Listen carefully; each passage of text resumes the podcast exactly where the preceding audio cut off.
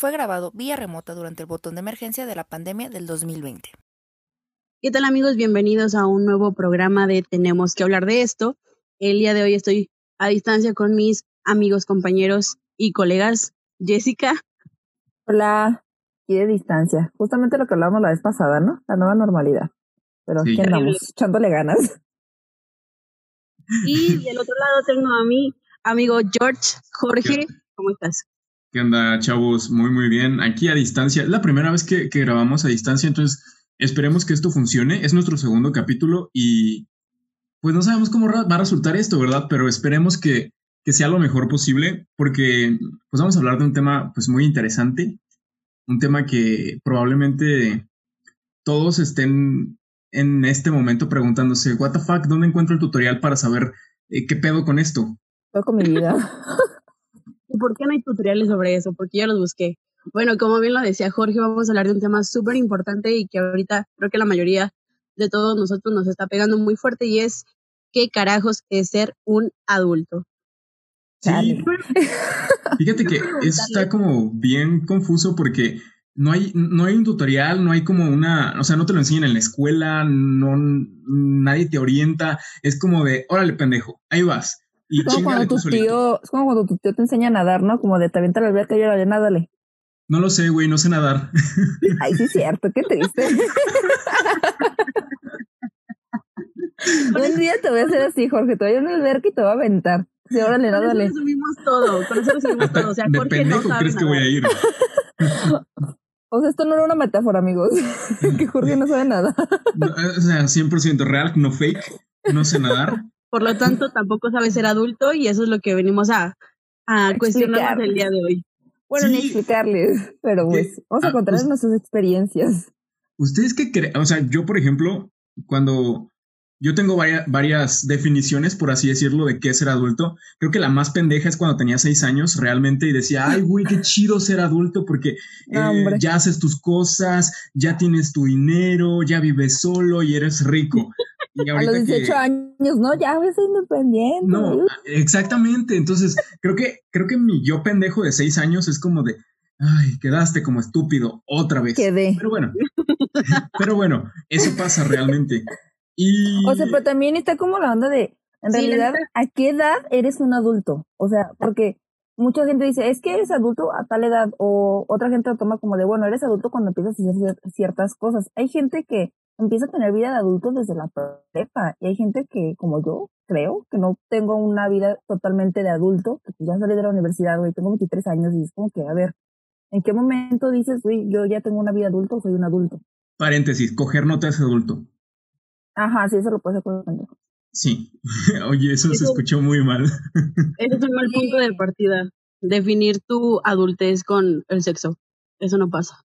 Sí, yo creo que el sexo con las drogas, con fumar y con beber no te hacen adulto. Porque hay, morritos, te lo digo porque vivo con una, una persona de 17 años que está en la edad de la punzada y se siente adultísimo y se siente como que me va a enseñar a mí que, o sea, independientemente, yo sé que tampoco lo sé todo, pero yo ya pasé por un proceso y él está en esa etapa en la que es como de, ustedes no saben, yo sé solo. Y, yo sé todo, ¿no? Sí, y es insoportable a veces, pero bueno, saludos. Todos pasamos por esa etapa, la verdad yo me acuerdo de esa etapa que estaba en la prepa, creo que entre prepa y universidad, que era como de, no, pues me la pena, yo sé todo. O sea, sí está consciente de que, güey, vivo en mi casa, soy aún dependiente de mis papás y bla, bla, bla pero era como de, ay, güey, todos me lo pelan, yo sé todo, yo sé, yo puedo hacer de todo, es más, si me quitan, yo, me quitan todo mi apoyo, yo solita la armo, y yo era como de, güey, no mames, estás pendejo. Eso fue ayer, ¿no? no, dije entre prepa y universidad. ah, ok. Yo estaba comentando hace ratito de mi definición de, de, de seis años pendeja, pero mi definición en este momento, que igual es, es una definición pendeja, porque pues estamos de acuerdo que no sabemos realmente cómo es ser adulto, pero yo creo que el en globalizar el ser adulto es tener una independencia económica, tener el control de tus emociones, el de tus relaciones, el ya poder administrarte también, eso es una parte clave. Hay güeyes que neta, o sea, ganamos dinero y no sabemos ni qué pedo con eso. Es un conjunto de muchas cosas que, o sea, están en chino, casi casi cumplirlas y que llegas, llega un momento que a lo mejor tus padres, o sea, que ya son adultos, a lo mejor no cumplen como con tal, o sea, no, no abarcan como todos los puntos y eso no deja que, o sea, eso no impide que no sean adultos. Yo creo que el, el término adulto es muy subjetivo realmente. Sí, es muy ambiguo, la verdad es decir, ayer eres adulto es una onda muy ambigua, porque, digo, yo conozco amigos, mi mejor amiga, o sea, no me acuerdo si de la propia universidad, y ella vivía sola, ella trabajaba, tenía como dos trabajos para poder solventar sus gastos escolares y sus gastos, pues, de vida, ¿no? Normales. Y era como de, uy, y, o sea, yo, yo ahorita puedo decir, ella desde ese entonces ya tenía una vida de adulto, porque ella tenía que pagar cuentas, tenía que trabajar, debía hacer muchas cosas. Lo que te decía que difería un poquito lo de la cuestión mental, de que hay adultos, o sea, no puedes ser adulto, debes estar súper bien de tus emociones y bla, bla, bla. O sea, no, eso lo puede pasar a cualquier persona, desde que está chiquito hasta que está grande.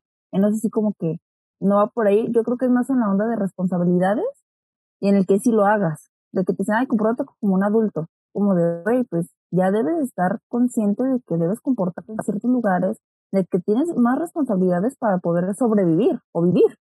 Ya depende de cada quien. Y lo que te decía, mi ejemplo mío, yo sigo viviendo con mis papás. Trabajo de freelance, pero ya estoy gano la millonada, pues tampoco. Y aún yo no tengo como la totalidad de esas responsabilidades que se podrían tener como, se puede decir que un adulto. Es que se supone que, bueno, socialmente, legalmente, a partir de los 18 años eres un ciudadano. Ser un ciudadano es que puedes ser partícipe de las decisiones de, pues, del país, bla, bla, bla, bla, bla, es cuando empiezas a sacar tu INE, pero nosotros confundimos esa responsabilidad social con ya puedo pistear y ya puedo comprar cigarros yo solo.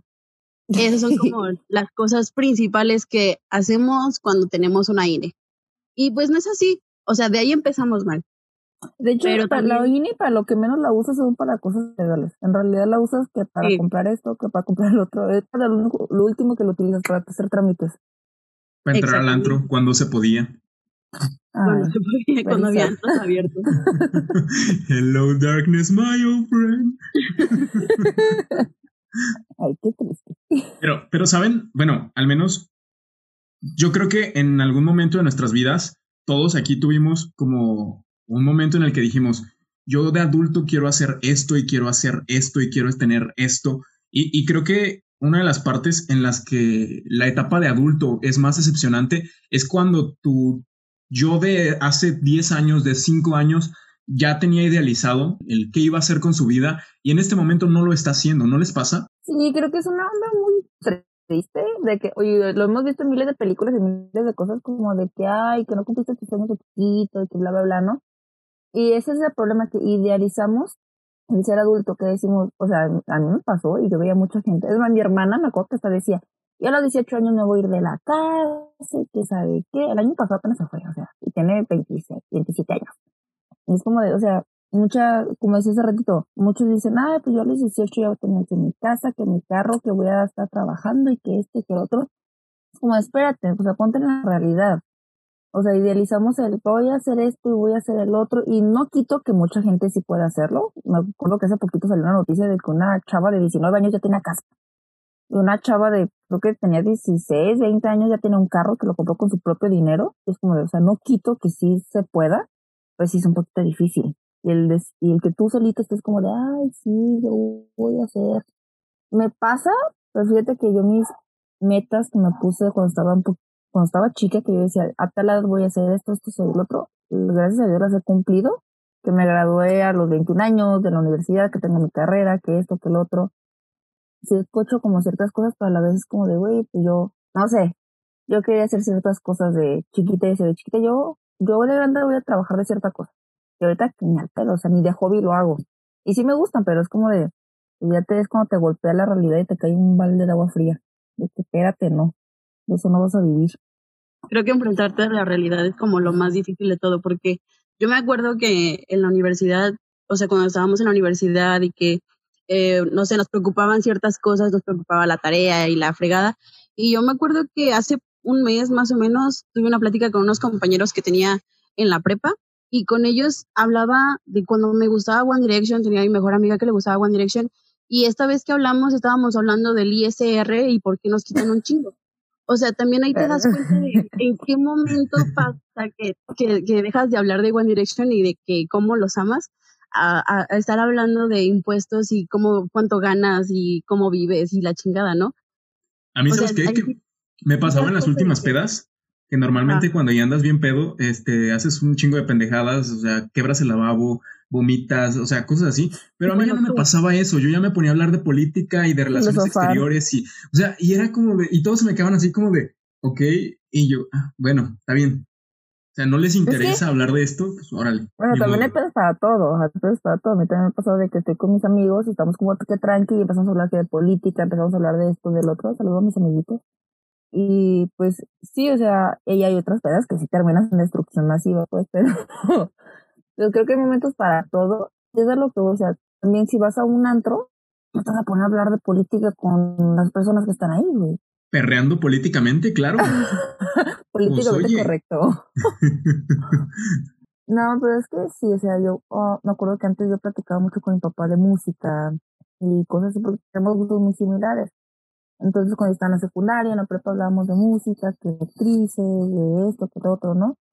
Y ya ahorita de grande, pues desde que me pon la radio y ponemos un programa, no sé, de radio cualquiera, y sale un tema y nos agarramos hablando de política, nos agarramos hablando de economía, y me pregunto cosas, pues ahora sí que de adultos, como de hoy, ¿cómo se hace eso, otro? Es más, cuando fui a, a darme de alta en el SAT, mi papá me acompañó, o sea, fue como de, pues vamos, yo te llevo y toda la onda, y está así como de, ahora qué hago, me sentí un feto, ¿verdad? ¿Qué es el SAT? Exactamente, ¿qué, ¿qué, es el SAT? No, y, y, realmente creo que nos conviene saberlo, o sea, nos conviene saberlo lo más pronto posible, también si hay generaciones jóvenes que nos estén escuchando, neta, métanse a investigar qué es el SAT, qué hacen, qué no hacen, em, todo lo que te van a quitar, porque definitivamente, o sea, pero también te, pueden dar, te pueden dar muchas cosas. Todo lo que nos roban. Exacto, pero también al final de año, si llevas como tu, tu facturación y todo esto, pues te regresan una lo que te regresan. O sea, y también es importante saber de que por, cierto por ser cierto tipo de empleado, te pueden quitar muchísimos impuestos. O sea, en realidad, y mucha gente no lo sabe, de que el dentista, que, que lo de los lentes, que esto, que el otro, mucha gente no lo sabe. Entonces, yo creo que he visto miles de memes ahorita de nuestra, nuestra generación, de que ya estamos pues, grandes. Solo más chiquita de los tres, pero pues somos los grandes. Nuestra generación que dicen de que no sirve de nada ciertas materias o ciertas cosas en la primaria o el catecismo, cosas así, sin ofender a los creyentes, pero pues la verdad no sirve de nada.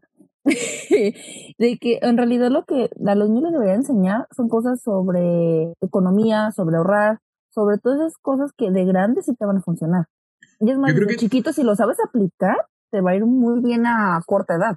Totalmente de acuerdo. De hecho, yo creo que aunado a lo que tú dijiste, también metería mucho la inteligencia emocional. Creo que eh, te ahorrarías muchos pedos con, con, con muchas personas si realmente aprendiéramos qué es la inteligencia emocional y no nada más aprenderlo, también el llevarlo a cabo, porque puedes saber que tú conozcas la definición de inteligencia emocional, pero no seas emocionalmente inteligente. y estás valiendo verga con... Creo que también una parte de la que les comentaba anteriormente de ser adulto es a controlar tus emociones y a saber que tus emociones también pueden afectar o beneficiar a otras personas. Entonces, en ocasiones nos la pasamos, ustedes bien saben de este término de ser una persona tóxica, a veces somos tan tóxicos con otras personas que realmente no pensamos en lo que está pasando en las vidas de esas personas o en las situaciones o en cómo los podemos hacer sentir. Y sí, pues ahí entra el ser empático, de que dices, güey, en realidad tú, o sea, tú puedes andar de malas por X o Y razón o porque se te dio la gana levantarte así y vas por la calle y una persona a lo mejor no sabes cómo, cómo está yendo la vida esa persona, o sea, no sabes cómo en realidad está, si está de buena, si está de mala, si está pasando por un momento difícil. Si te ojete con esa persona, tú no sabes el impacto que puede tener en su vida. Y eso también es parte de como esa responsabilidad afectiva, que pues es un poco de lo que hablamos de la, de ser, este, eh, tenemos eh, inteligencia emocional. Y creo que fíjate que en la prepa, creo que sí fue en la prepa, me daban una clase como de psicología, algo así, y como que llegamos a abordar el tema. Pero digo, nos dieron un semestre de eso, uno, si acaso dos, en toda la prepa. Y creo que en la secundaria y la prepa es cuando los morros deben estar como más checaditos en la cuestión de sus sentimientos y sus emociones. Porque cualquier cosita que es, ay, güey, como esta broma que salió del muchacho que de la prepa, creo que era, no sé qué prepa era, que en realidad. La prepa 5 de la UNAM. Mi ah, tocayo, hijos de su puta madre. Que le hicieron esa broma, ¿no? De que, güey, que si vamos a ir a la escuela, que sabe qué, y el vato se fue y por un rato se perdió, desapareció. Y fue como de, a lo mejor, o sea, aunque ya, ya apareció el muchacho, pero tú no sabes esa, ese trauma cómo le va a quedar. Si es que se va a hacer un trauma, si es que va a dejar pasar, tú no sabes cómo le puede afectar. Como esta onda del bullying, ¿no? De que mucha gente hace bullying y a la semana ya se suicida, a los niños. Porque en realidad no, no existe esa como inteligencia emocional o ese, el querer enseñarles o el querer hacer que los muchachos entiendan esas, esas ondas, que al final de cuentas de les van a servir muchísimo. Siento que ahorita estamos como en el medio, ¿sabes? O sea, estamos entre la generación de nuestros padres y entre la que viene. Y, o sea, a pesar de que son años, 10 años de diferencia entre los que vienen de nosotros y nosotros, o sea, siento que sí está como muy está cambiando bastante y es lo que hablábamos el otro día que la conversación en WhatsApp, que hablábamos de la generación de cristal. O sea, porque somos tan sensibles a lo que nuestros padres hacían o la forma de pensar que ellos tenían. Y también creo que eso tiene mucho que, este, mucha influencia en cómo se educan a los niños ahora, o incluso a nosotros que nos tocó estar en la universidad, cómo nos estaban educando a nosotros, ¿no? O sea, con ese pensamiento que igual podría ser como hasta machista de cierta forma y que nosotros no estamos de acuerdo o conformes con eso y por eso nos dicen la generación de cristal, güey, porque todo nos, todo nos ofende de cierta manera, pero no nos quedamos sin hacer nada. Precisamente el crecer, el ser adulto, es una cuestión, eh, como lo comentaba Jesse, también lo comenté yo, es muy, o sea, está como muy distorsionado, realmente todos tienen como una definición y esto también se, se abona a las generaciones, digo, a, esta edad, a nos, ¿qué tenemos? Entre 25, 22 años. A esta edad, nuestros, ¿cuántos de nuestros papás realmente ya estaban casados y con un hijo? Mis papás, pues... Mis papás no. No, mis papás ya estaban casados, entonces... No, y los míos también. Bueno, ya estaban casados, ya tenían... 24. Es más, de hecho, se fueron de foráneos. Entonces, eh, o sea, mis papás ya tenían, ya, ya me tenían a mí, ya tenía dos años, ya iban por su segunda ronda de, de, de bebé. Entonces, actualmente, y, sin, aunar a nuestros abuelos, que nuestros abuelos probablemente desde los 15, 16 años ya estaban casados. Exacto, exacto. fíjate que lo que iba, de que yo les decía en la plática de WhatsApp que, o sea, se me, se me, en algo les dije del machismo y, y quise decir otras cosas, otras razones por las que nos dijeron generación de cristal, pero todo se engloba en el machismo. Güey, antes, ¿por qué se casaban jóvenes? En realidad no porque el señor de 30 fuera con la niña de 15 y se gustaran. El dato se la robaba. O sea, y, era, y por eso estaban casados, o sea, por eso se juntaban. Y ahora la cuestión de que es que no, no sé, por ejemplo, las mujeres, ¿no? De que la onda de feminismo, que mucha gente dice, es que no aguantan nada. De bueno, tengo que aguantar que un pendejo en la calle me esté visitando y me esté haciendo cosa y media. No tengo que aguantar que vaya por la calle, que vaya por la calle con miedo, güey, de que alguien me agarre alguna parte, güey, que me secuestren, que me da algo, no sé, no tengo que estar aguantando eso. Los hombres también, que lloran, güey. No me ha tocado mucho eso de que los hombres lloran. Ay, no seas joto, güey. ¿Cuál puto joto, güey? Son sentimientos. O sea, los hombres tienen que... estar aguantándose el querer llorar o querer expresar sus sentimientos porque alguien ya les decía, güey, no seas joto. ¿Eso qué? O sea, eso no va. O usar los colores, o sea, como un color para determinar un género, ya sea, o sea, creo que ese es clásico y nacemos todos así. El azul es para niño, el rosa es para niña. Y actualmente yo lo que estoy viendo que hacen las generaciones que son milenias eh, es meter un poco más de colores.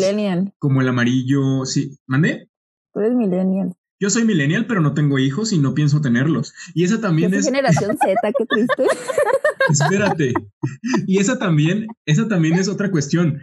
¿Cuántos de nosotros estamos dispuestos a tener un hijo en este momento o en los probablemente dos años, tres años que, que estemos de vida? Yo, yo realmente creo que los hijos están descartados para mí. No, espérate, no tengo ni pareja, ya quieres que tenga hijos, güey. No puedo ni sostener una ah, no te creas, no es cierto. Es que ese, también es otro una relación estable, quieres que tenga un hijo. Ya sé. Ese también es otro punto. Bueno, conozco a mucha gente que sí no tiene una relación estable y tiene un chingo de hijos.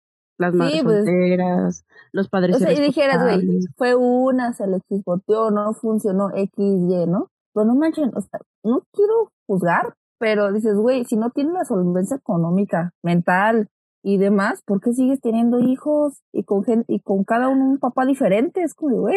Pero ahí vamos otra vez, otra vez a la educación y todo ese pedo de, de la responsabilidad afectiva y todo ese pedo. O sea, porque también es parte del, de la situación social y del pensamiento que se tiene desde hace muchísimo tiempo.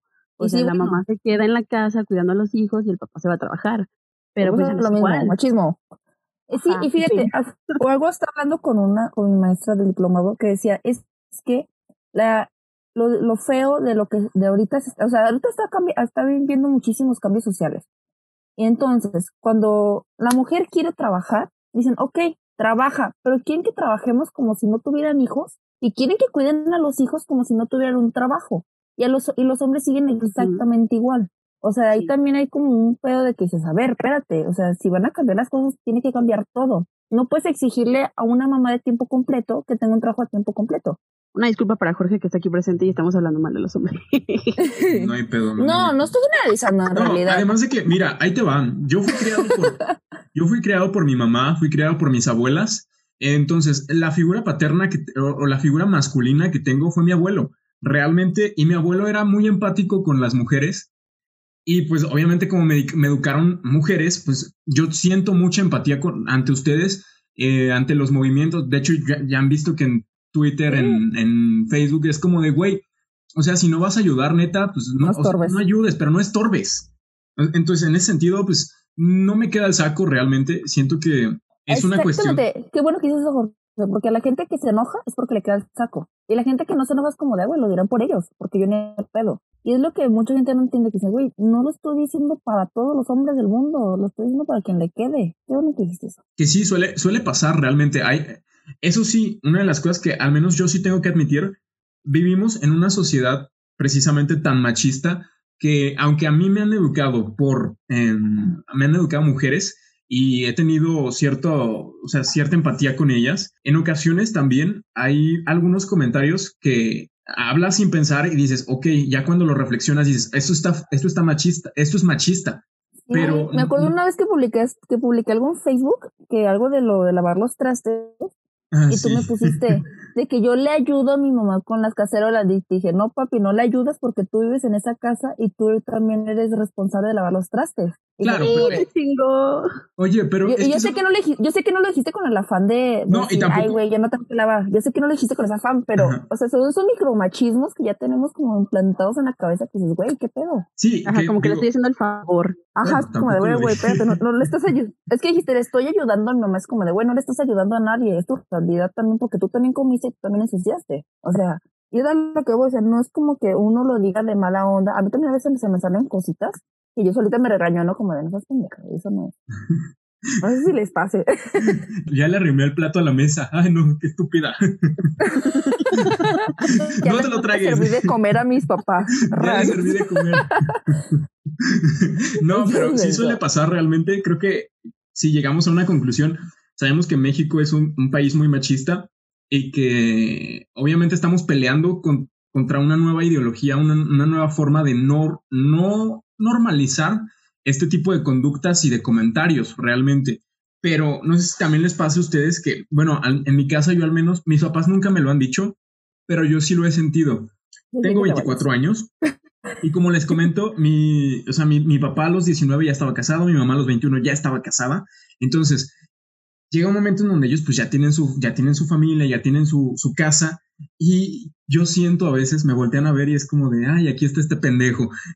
Entonces, yo, yo siento así como de, y, y, yo tragando cereal ahí de que... aire. Exactamente, ¿qué quieres? Entonces, no sé si a ustedes les pasa que, que, sus papás, o sea, o que sienten que sus papás las juzgan. A lo mejor, si tú le preguntas a tu papá, es como de, o a tu mamá más bien, bueno, en mi caso mi mamá es súper dulce y súper tierna y es como de, no, hijo, quédate cuando tú quieras. Yo sé, pero en, en, su mente está como de, hijo de la chingada, ya vete de aquí, me estorbas. Sí, o sea, yo siento eso.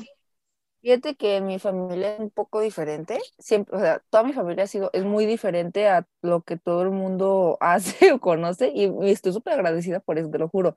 Porque está, primero pues está como la onda de que dicen, ay, que los de rancho son muy machistas y que la verga, ¿no? Y no, en realidad mi papá eh, y toda la familia de mi papá es de pueblo y ellos desde chiquitos, es de que mi abuelito se iba, era cañero, entonces se iba a trabajar, pero regresaba y él hacía de comer, le ayudaba a mi abuelita, todo, o sea, tengo son puras mujeres y dos hombres, son como nueve. Entonces era de que todos le ayudan a mi abuelita, todos hacen de todo, mi papá sabe cocinar, mi papá es el amo de mi casa, es el amo de casa de mi casa, mi mamá es la que trabaja todo el día. Y está la onda de que en la casa de mi papá, la ya la de aquí, la de Guadalajara, mis tías viven ahí, tengo tías que viven ahí, o sea, todas trabajan, todas ayudan y todas todo, pero viven ahí con mi abuelito y ellos no lo ven como un estorbo, al contrario, lo ven como una ayuda para mi abuelito y en su, en su tiempo mi abuelita que en paz descanse. Y es como de, pues aquí en mi casa mi mamá es muy aprensiva, entonces sí nos dice como de, mamá, si fuera por mi mamá, nos dejaría aquí toda la vida. Pero sí nos dicen como de, oye, pues ya empieza a trabajar, empieza a sacar dinero para que ayudes con los gastos de la casa. No hay pedo, tú quédate, pero ayúdanos con los gastos de la casa en mi familia no sí, en mi familia no son como de la onda de te tienes que casar a tal edad y te tienes que casar para salirte de la casa. Y pues no, o sea, mi familia es de, es de, güey, si tú te quieres salir, solo estate consciente, y papá me dice mucho esto, de que si te quieres independizar, sé consciente de que son muchísimos gastos. O sea, aquí te damos, aquí te estamos ofreciendo techo y toda la onda, y si ya estás trabajando, pues sí, mi papá sí, te obligan a, aportar algo a la casa, como tú pagas la luz o el agua o ciertas cosas, ¿no? O sea, ahorita que yo estoy trabajando, sí, pues a mí no me exigen nada, pero sí es como de, oye, ayúdanos a arreglar la casa, pues sí, mínimo. Mi hermano que hace poquito, antes de entrar a clases, estaba trabajando, él estaba pagando la luz, y eso que mi hermano tenía 16, 17 años. Él ayudaba a pagar la luz, y, y cuando regresaba de trabajar, era como de, bueno, mínimo ponte a lavar los trastes o sea, y gracias, neta, estoy súper agradecida de tener este tipo de familia, de que no son como los típicos roles de género o la típica familia machista mexicana. Neta, estoy súper agradecida por esto. Qué chingón. A mí, a mí, me ha tocado este, similar, o sea, ya de que se podría definir como adulto funcional, de que estás trabajando, de qué haces y bla, bla, bla, bla, bla. Y pues sí, también es ah, como de que aporta la casa, tú no tienes la presión de salirte, no tienes como de que, ay, es que ya me tengo que ir porque también eh, no hay espacio, quiero mi propio espacio, por las razones que sean, no tienes esa presión de salirte. Y de hecho, hace poquito estuve viendo depas y, güey, están carísimos.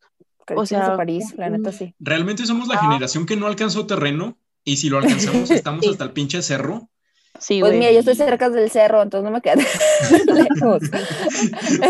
tu mamá es tu vecina. o sea, si quieres vivir en una zona decente, o sea, si quieres vivir en una zona decente, tienes que pagar mínimo seis mil varos por una, por un depa de un, cuarto. Cuartito. Ajá. Un cuartito, güey. Sin nada, sin, sin servicios ni nada. Mi, digo, mi amiga, o sea, es una diferencia bien grande, porque cuando mi amiga vivía aquí en Tonalá, vivía con sus roomies, ¿no? y era una casototota y pues cada quien tenía su cuarto, cada quien ayudaba. Creo que pagaban como dos mil, incluía internet, servicios y toda la onda. Entonces, por cuestiones de trabajo se tuvo que mudar allá para el centro, como por Avenida Américas, por allá. Es un vil cuartito, mi amor, si escuchas esto, perdóname, pero es la verdad.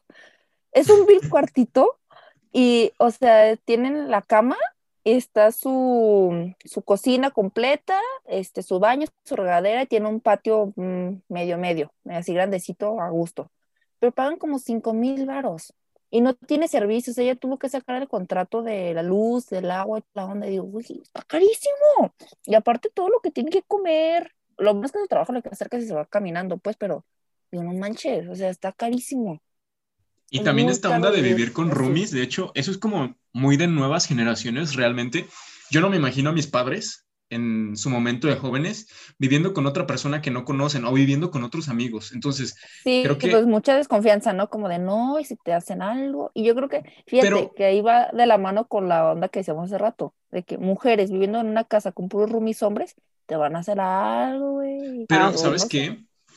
Que yo creo que también esa parte de, de tener un roomie en nuestra generación ya está como bien normalizado, o sea, ya no lo vemos como de, ay, güey, qué puta. O sea, creo que, creo que el, miedo más grande es que sea una persona muy puerca o que agarre tu comida o que no respete tus cosas. Creo que sería lo más, o sea, sería como lo peor que te podría haber pasado, pero de ahí en más creo que, o sea, eso lo tenemos como muy normalizado.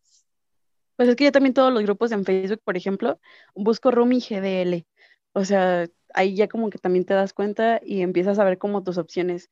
Y sí, sí te hace un paro, o sea, ya teniendo como tú tu DEPA y necesitas más ingreso o alguien que te ayude a pagar la renta, y, o sea, la primera opción yo digo que serían como tus amigos, ¿no? Tus compas que también se quieren independizar y todo ese show. Sí. Pero si no lo tienes o si eres foráneo, porque también creo que empezó más por esa parte, de que como que estás buscando más oportunidades en otro lugar y que te vas del rancho y que te vienes a la ciudad, o sea, también eso ya es como Tristán. con quién me voy a vivir y cómo voy a sobrevivir, ¿sabes? Saludos, amigo. Hasta España. Saludos hasta España. De hecho, de hecho, mañana tengo, me, me, me mandó un mensaje hace poco y me dice, hay que hacer una Netflix party para ver Bob Esponja. Y le dije, ah, Simón. Ay, ok. Los adultos. En super adultos, claro. los adultos viendo Bob Esponja. Que, oye, que creo que también una de las cosas que son diferentes de nuestra generación a las generaciones pasadas, precisamente es esto, este tema que toco de Netflix. Esta chingadera no existía en los tiempos de mis papás y mucho menos en los tiempos de mis abuelos. Entonces, el estar Sí, pagando sí. mensualmente, que, que no es tanto, pero ya cuando lo desglosas por año, pues dices, ay, güey, sí es un chingo, pero pues tú sigues viendo a gusto tus series y tus películas en la comodidad de tu casa, que es el- los servicios de streaming. Yo pago em, en puro servicio de streaming, yo creo que a la- al mes 400 pesos, yo creo, porque ni Por dos. siquiera tengo mis cuentas tanteadas. No sé, mi mamá paga. Y Aquí también, tienen las tres, las tres caras de la, de la moneda, amigos. Ahora son tres, no dos. Son tres caras que- de la moneda. ahí te- es que ahí te va, yo creo que esta parte tecnológica que evidentemente nuestros papás pues no, a ellos les tocó un pinche teléfono en ladrillo que estaba Y si carísimo es en que ese momento. tenían. Exactamente, sí tenían, pero les tocó uno de ladrillo gigante que también estaba caro. Pero ahorita estamos tan bombardeados con tanta publicidad y tanta mercadotecnia que también, o sea, un pinche celular te cuesta 32 mil pesos y pues por eso no tenemos No casa, güey, porque preferimos el celular de 32 mil pesos. Yo no lo tengo, saco un saludos. carro de agencia, güey. Claro, pero, pero No creo que también, creo que nuestra generación le da como mayor importancia a Prioridad otras a cosas. tonterías. Sí, realmente, Es o que sea, va- vamos a lo mismo, era la presión de antes, de que, oye, tienes que irte, o sea, o, tú hombre debes proveer a, la- a tu mujer de Sí, 15 claro. años, de una casa, de, de comida, güey, de una buena vestimenta y bla, bla, bla, bla, bla, ¿no? Y si no lo cumples, uy, no eres hombre. Creo que va mucho de eso, o sea, puto machismo arruinas todo, neta. ¿Se fijan? Lo peor del mundo. Oye, Si pero, no te o sea, afecta, pues no. yo estaría, eh, o sea, es como uno de mis sueños guajiros, güey. O sea, ¿Lo depender de mi marido, depender de mi marido millonario, estar toda operada y llegar eh, a dejar a mis hijos en ropa sport, en una camionetota y después irme a echar desayuno de señoras con mis amigas. Claro, o sea, ese es Una como mi sueño guajiro, güey. Es que, bueno, creo que todo, creo que hasta los hombres les gustaría que tuvieran a alguien que los mantuviera, sí. Entonces yo creo Mm. que ese es el sueño de todos, pero es más normalizado para las mujeres. De que tu mujer puedes agarrarte un vato que te mantenga, no importa. Pero si un hombre agarra a una mujer que lo mantenga, es un mantenido huevón. yo al menos yo, Yo, no creo que tengo esa nadie quiere fantasía. trabajar. Yo al menos O yo sea, no tengo esa fantasía de ser mantenido por alguien, porque soy una persona que es- soy muy orgulloso realmente, entonces sé que si, eh, o sea, sé que si tengo algo material en este momento fue porque yo le estuve chingue y chingue a que yo realmente yo quería obtener Le eso, chingas entonces y chingas a tu pareja para que te lo dé. mm, sí, pero no, fíjate que no, la neta no, o sea, de, No, de- pero- de tener Pero dime, sugar, dime la pues, neta, ¿no te gustaría que un día que dijeras, güey, hoy no quiero trabajar, pero tampoco quiero que me descuenten mi dinero? Ah, pues, Ah, claro, y de hecho, esa es una de las, esa es una de las O cuestiones sea, que como estudiantes, no sé si les pasaba, que no valoramos. Realmente, cuando eras estudiante, era como de, ay, güey, la neta tengo sueño, no voy a llegar a la primera clase, bye. Te duermes sí, y no pues ya, pasaba y nada. ahora en el trabajo te enfermas, o sea, neta estás casi, casi delirando y sabes que si no, si no sacaste tu cita, si- si- en el caso de que tengas seguro, si no sacaste tu cita en el seguro, pues valiste verga, güey, o sea, o faltas al trabajo y te descuentan tu lana, o, o pues, te chingaste realmente, o sea, vas al trabajo enfermo y, y pues ya, que eso O te también, haces freelance y ya ganas lo que tú quieres, güey, porque tú puedes ser tu propio jefe. Y, y acomodas tus horarios como quieres, jeje, y como quieres, jeje. fíjate Es la que mentira, e- es la mentira más grande de todas, güey. Sí, de hecho, yo también me quedé así pensando como de vemos, porque, porque también, o sea, ustedes si les preguntan a sus padres, que, que son una generación pues más, más atrás, el término freelance, ¿cómo creen que se sentirían? Mis papás serían como de, güey, pues ¿Qué no, es eso? o sea, No, eso no existe, güey. sí, para ellos no existe. Exacto. Es que, o sea, antes era de tienes que meterte a una empresa o algo así, como algo medio formal. Por así decirlo, por ejemplo, pues, actualmente, informales. Actualmente te metes a una empresa piramidal, güey, en la que tienes que, en la que puedes ganar dinero con solo dos sencillas aplicaciones en tu celular, güey. También puedes hacer eso. Invertir en la bolsa. y así lo tienes más fácil. Ese, ese, es un tema que te viene a tocar. O sea, mucha gente no sabe lo que es eso y no saben que pueden hacerlo. O sea, hay gente, yo me voy a enterar, o sea, yo sabía de eso de hace ya tiempo, pero cuando apenas, pues yo entendía el internet, ¿no? El mundo del internet y acá cuando, no en ese tiempo cuando me metí a jugar a vestir Barbies en internet, güey. Ah, huevo. O sea, ya, ya cuando, ya sé, cuando, o sea, ya ahorita en redes sociales está la onda. O sea, antes yo me metí a internet a eso, a Messenger a mandarme zumbidos con mi amigo que estaba al lado de mí. Ay, o sea, y a meterme a vestir monita y a meterme a vestir monitas a internet. o sea, era lo que hacía cuando había, cuando recién conocíamos el internet. Y no, esto no Pero es algo que nuestros padres no sabían. O sea, nuestros padres en la vida se hubieran imaginado que con, con ese acceso a internet, güey, podrías hacer tantas cosas. Yo me acuerdo que a mí me dejaba nada más una hora en la computadora y era lo que tenía de internet, güey. ¿Qué podías hacer en una hora? el internet lentísimo. De hecho, también. yo tenía una computadora de escritorio que nos la rolábamos para hacer tareas y cuando no cuando nadie estaba haciendo tarea o nadie estaba haciendo nada era como pues déjame meto a ver qué hago güey. yo sí tenía internet me acuerdo que desde que tuve mi primera computadora tuve internet entonces era de que pues qué hago güey me pongo a buscar mensaje y media en internet y mugre a videos en YouTube que duraba más lo que cargaba que lo que duraba el video era, creo que, eso también nos hizo más estúpidos, nos hizo más estúpidos y por eso no tenemos tantas cosas como nuestros padres, ¿sabes? O sea, el estar pegados también todo el tiempo. Es que antes en qué gastaban los papás, güey, antes, o nuestros abuelitos, ¿en qué gastaban? Solo gastaban en ropa, comida y casa. En el rancho. Lo, sé. Y, lo, sé, y lo que compraban de diversión, lo que compraban de diversión en realidad eran como, güey, agárrate esa pinche pala de la calle, esa varita, y ponte a pegarle a los niños o agarra una mugre de esas ruedas que le daban con un palo y con eso se divertían dándole vueltas a la rueda corriendo atrás de ella. Sí, claro, y que nuestra definición de... Eso no era carísimo que digamos, ¿verdad? No, es que nuestra definición de diversión también cambió bastante. Yo, por ejemplo, ah, pues simplemente nosotros, o sea, no hay, no hay que irnos tan lejos. Cuando vamos a comprar un celular, ¿qué buscamos realmente en él? Una cámara una buena cámara. 128 gigas de memoria, güey. Por supuesto, entonces sabemos que si queremos una buena cámara, si queremos una, si queremos mayor capacidad de, de, información para almacenar, pues te va a salir más caro el chistecito, obviamente. Entonces, lo que nuestros papás. hay más pues cosas en que gastar. Claro, pero antes no, no, había tanto en qué gastar. al menos, al menos desde mi punto de vista, si tú me dices, güey, la comida de una semana o tu celular que tome fotos bien chidas y que tenga un chingo de espacio, güey, ahí voy de pendejo prefiriendo el espacio. Obviamente, güey. O sea, porque sí pasa, entonces, yo creo que también es eso. A veces también que, que, almaceno como muchas películas y ahí las voy borrando conforme va pasando el tiempo, entonces digo, pues órale, eso, eso también es como, como importancia y no sé si les pase, yo al menos, eh, o sea, porque lo decía porque sabemos que la publicidad nos bombardea mucho. Cada que ustedes escuchan o hablan de algo, de un producto en específico y en redes sociales les está apareciendo y ahí van de pendejos a comprarlo. Yo creo que, o sea, creo que en esa parte de las compras en línea también es como, es un arma de doble filo realmente y más ahorita porque pues no estamos saliendo.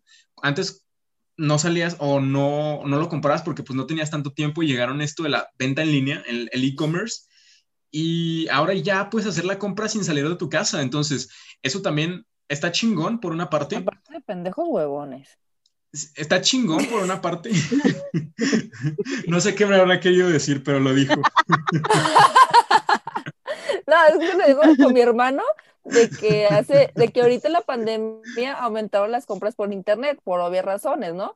Pero digo, a partir de ahorita la gente se va a acostumbrar a comprar en línea. Entonces, ese pequeño ejercicio que hacías a caminar al Walmart o cualquier otra tienda, ya no lo vas a hacer, lo vas a comprar desde tu casa. Entonces, no se sorprendan que engorden, güey, la neta. o que al rato les duela la espalda, o que los pilos tengan hinchados, o que el corazón lo tenga todo feo, güey, o sea. Ay, ya, ya, no me estás criticando, ya. es una autocrítica, sí. o sea, y peor tanto porque yo no compro nada por internet.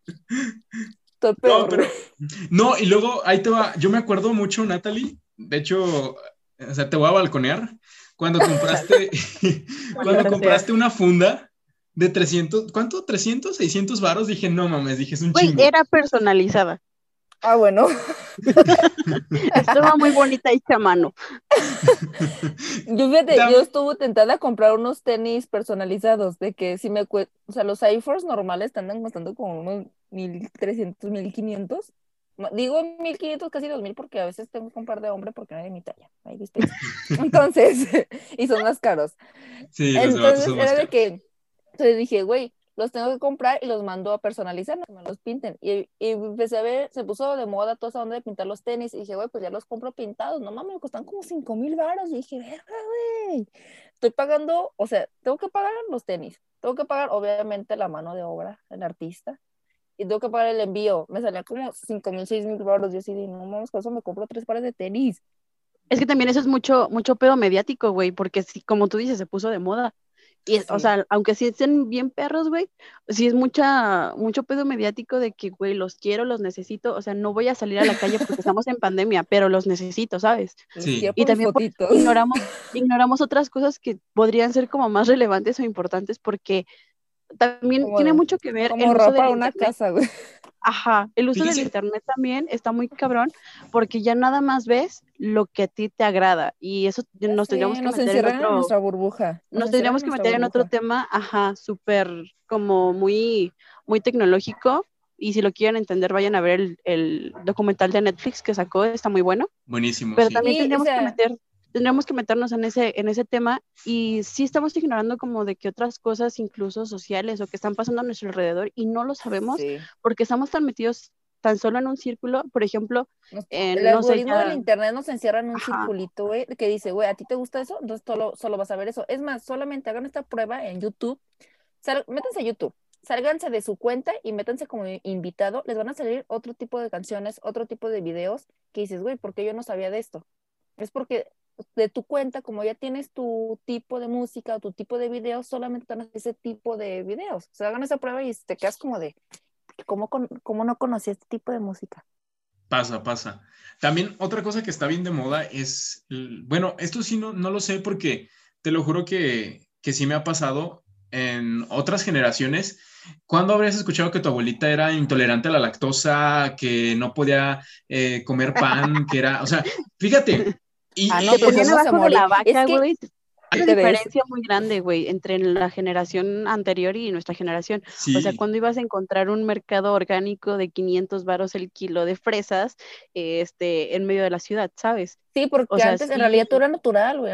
Antes no había la necesidad de sacar cosas orgánicas, porque antes era No, pero hablando de, la, época de nuestros abuelos, o sea, nuestros abuelos que tenían los ranchos y que Ellos plantaban su comida. Que por eso, que por eso gastan menos. Mucha gente está optando Sí, mucha gente está optando por eso, por, ¿sabes qué? Me sale carísimo comprar una pinche fresa orgánica y no quiero comprarme la mutante, pues mejor la hago, siempre la mía.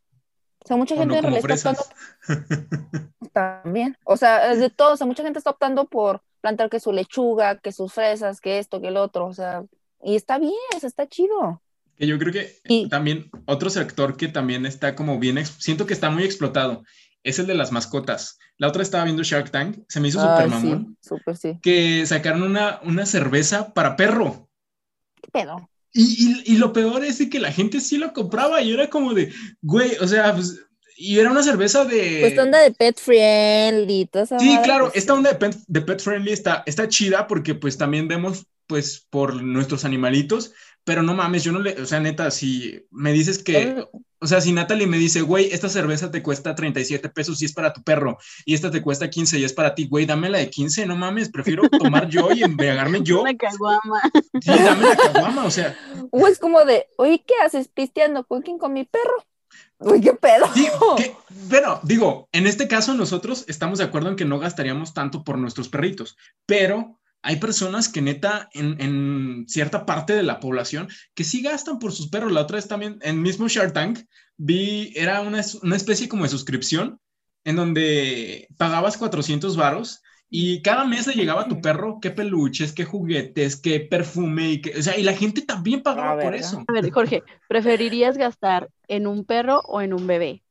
Ah, no, sin pedos. No, claro. Güey, esa onda de los bebés está carísima, pero carísima. Y te lo digo porque yo trabajé en una tienda para, para niños. Güey, esa onda ¿eh?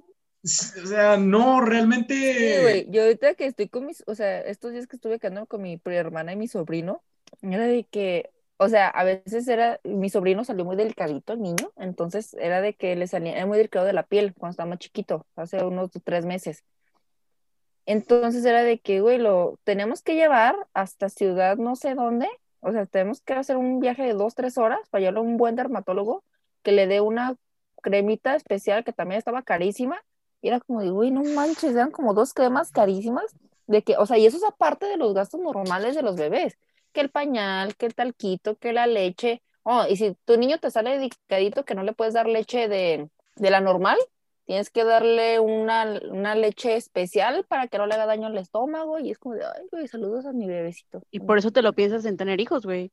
Es mucho dinero, o sea, Fíjate, mis perros también están medio delicaditos, ¿eh? De hecho, si les, traigo, si les traigo croquetes de las baratas, no se las comen los hijos de la fregada. Güey, yo amo cuando los perros traen el cono de la vergüenza. O sea, se me hace tan chistoso. Ay, qué vento. Neta, se me hace muy chistoso, realmente. Pero bueno, yo creo que entre muchas, o sea, es una de las partes que nos diferencian bastante todo lo que estamos diciendo, de hecho, o sea, es como una diferencia muy grande de en donde justificamos el por qué no tenemos dinero y en el por qué tal vez no nos hemos salido de nuestras casas. Yo hace rato estaba leyendo en, un reportaje de Forbes que el 43% de los millennials en esta pandemia han tenido que regresar a casa de sus padres. Ellos normalmente tenían roomies, pero pues por cuestiones de la cuarentena, porque muchos perdieron su trabajo, porque no tenían suficientes ahorros o simplemente porque la renta, porque también hay que ser muy conscientes en que la renta subió, pues ya no la podían pagar. Entonces, yo vi muchos menrisa en, en esa publicación y fue como de, güey, es que a cualquiera nos puede pasar. Yo creo que en, no es la primera crisis económica que se vive realmente, pero siento que las generaciones como que están buleando mucho a esta generación porque pues eh, la ven como precisamente lo que comentábamos al principio, como una generación de cristal, una generación en la que todas las cosas que ya se habían normalizado anteriormente, nosotros ya no las vemos como normales y pues pasa esto realmente. Sí, entran como mucho las críticas de los adultos, más adultos, que nos dicen de que es que tú no haces esto, porque no haces el otro, porque ellos, ellos siguen en su pedo de que es para, lo que para ellos fue fácil en su tiempo, que digo, bueno, sí, a lo mejor sí fue fácil, como el comprar una casa o demás, dices, güey, ahorita no es tan fácil y te critican y a veces hasta te desmotivan de que dicen, güey, es que no haces nada, ¿cómo, ¿cómo es que todavía no tienes una casa? ¿Cómo es que estás haciendo esto? ¿Cómo es que no haces el otro? Te quedas como de, güey, pues espérate, no son los mismos tiempos. novio? Ay, no, a mi familia ya no me dicen eso. bueno, nunca me lo han dicho. No, es que sí también, también son decisiones, ya no nada más porque nosotros no queramos o porque no ahorremos, sino también decisiones políticas, lo que son todo lo, la inflación, la devaluación del peso, bla, bla, bla, bla, bla. Y luego uno como trabajador, eh, la empresa no paga, pues, lo, lo, lo justo, por así decirlo. Sí. O sea, yo gano que 8 mil pesos al mes y ya, güey, pero 8 mil pesos al mes son una baba ya. Te das cuenta que 8 mil al mes es nada. Sí, claro, y que en el momento de nuestros padres. sí, en el momento de nuestros padres, 8 mil baros era mucho, hasta 6 mil pesos era demasiado. Era demasiado, pero ahorita en realidad, lo que, eh, digo, platico muchas cosas, mi papá me decía, es que en realidad, o sea, sí, la, el precio de las cosas sube, pero no va a la mano de lo que nosotros ganamos. Exacto. En realidad, todo sube, pero sigues ganando lo mismo y es como de, güey, espérate, tenemos que ganar conforme van subiendo las cosas, pero es una realidad que no está pasando. No pasa eso de que sube dos pesos, no sé, el jabón y cosas necesarias. Sube dos pesos el jabón, el, la, las tortillas, o lo que sea, y tú no ganas esos dos pesos más. O sea, no estamos a la par de lo, como de lo que suben los precios a lo que nosotros estamos ganando.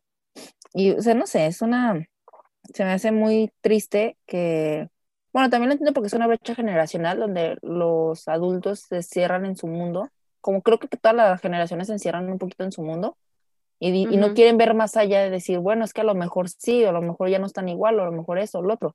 Y se quedan como de, no, es que yo a, mi a tu edad yo ya tenía esto. Y tú porque tienes mi edad, ah, tenías esa edad, ya te debes de tenerlos. Pues, pues no, a tu edad había todo era, todo era rancho y puedes comprar un terreno baratísimo. Ahorita, si bien te vas, compras una casa abandonada y medio la, la reconstruyes.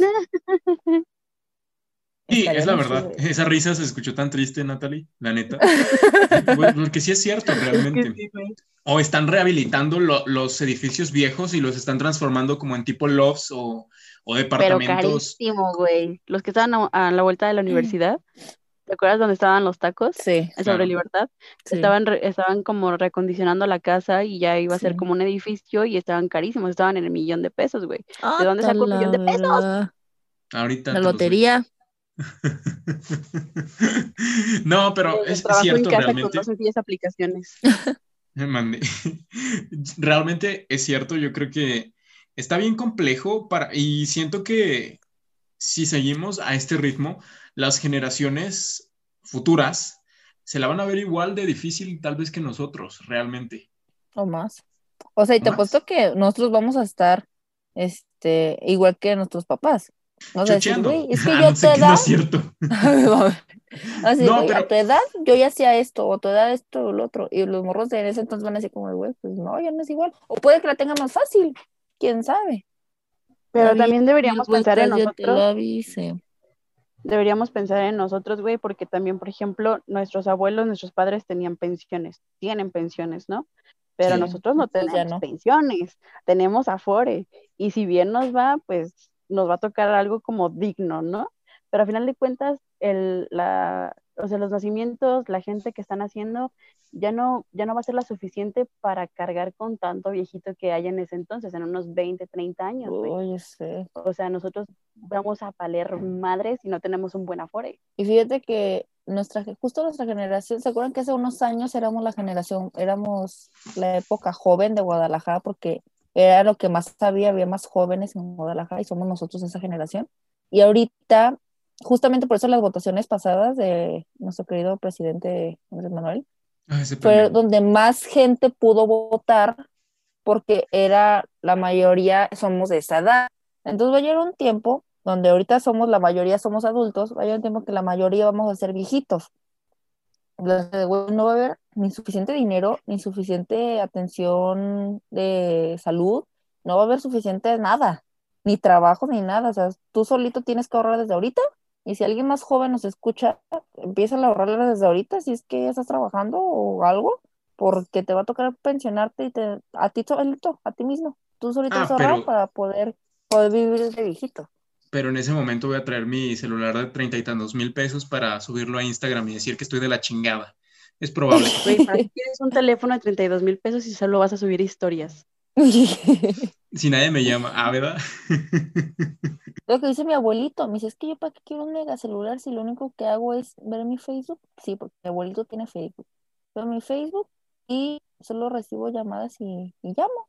Yo, pues sí, abuelito, le pues es lo que en realidad para lo que funciona, pero la gente que trabaja o gente que está estudiando, la, verdad es que el celular se vuelve algo necesario, porque ya, ya te dicen todo por WhatsApp, ya te dicen todo por esto y quedan todo inmediato, de que ahorita te lo mandé y ahorita te tiene que llegar y ahorita, me, ahorita me tienes que contestar. No como antes de que te mande algo a tu correo de trabajo, ah, pues ya cuando llegue el trabajo lo recibo, lo veo, y en mi hora de trabajo lo leo, y en mi hora de trabajo te contesto, y ya. Y ahorita ya no. No, ahorita haces home office en todos lados, güey. Sí, es de que vas en el, ya saliste a trabajar, vas en el camión y como tienes datos, te dicen, ay, güey, te mandé algo, léelo, es del, es del trabajo. Es como, güey, pues ya no tengo nada de trabajo, pero lo tengo que mandar. Hasta la forma de trabajar es diferente a la de nuestros padres, o sea, ya estamos trabajando desde casa, cosa que jamás en la vida hubiera pasado, ¿sabes? Estamos como meros, vamos a engordar. Ya, cállate. Ay, de hecho, eh, eh, aprovecho para externar esta fecha tan bonita que se nos aproxima. Ya pasamos toda esta parte de eh, Halloween y todo el Día de Muertos y todo. Y pues ya viene la fecha más chida, la más importante y la, más bonita que es Navidad. Que obviamente va a ser una Navidad bien complicada, pero pues también vamos a gastar definitivamente. Yo creo que en cierto aspecto, eh, aunque estamos en confinamiento, obviamente el regalo de la mamá y del papá no pueden faltar, entonces es probable que pues, lo pidamos por Amazon o lo pidamos por, por alguna de estas plataformas que, que, ya están prestando como el servicio realmente y que obviamente pues vamos a volver a gastar lo mismo. Va a ser una, una Navidad muy diferente, muy difícil, primero porque muchísima gente murió, muchísima gente se quedó sin sus seres queridos, que no fue uno, no fueron dos, fueron muchísimas personas y gente joven, gente que pues en realidad no tenía por qué morirse aún, pero pues les pegó la enfermedad del virus y pues lamentablemente fallecieron. Fíjate que cuando dijiste que hoy es una fecha muy bonita, creí que ibas a decir que ganó Biden. Ay, güey, no, bueno, o sea, obviamente, obviamente, espérate. Obviamente me da gusto. Te juro que pensé que ibas a decir Pero no lo voy a celebrar porque he visto que varios inventados en Instagram que son mexicanos están poniendo, ay, ganó Biden y es como de, güey, o sea, yo no te vi, o sea, no sé si votaste por Morena, pero realmente yo no te vi diciendo, güey, ganó AMLO y es como de, a veces ahí, ahí se nota que realmente no nos enfocamos en lo que realmente nos corresponde. ¿Cuándo putas madres, cuando somos, o sea, cuando son elecciones, estamos publicando o posteando en redes sociales por qué partido político votamos o por qué creemos eso. No, a la gente le vale madre.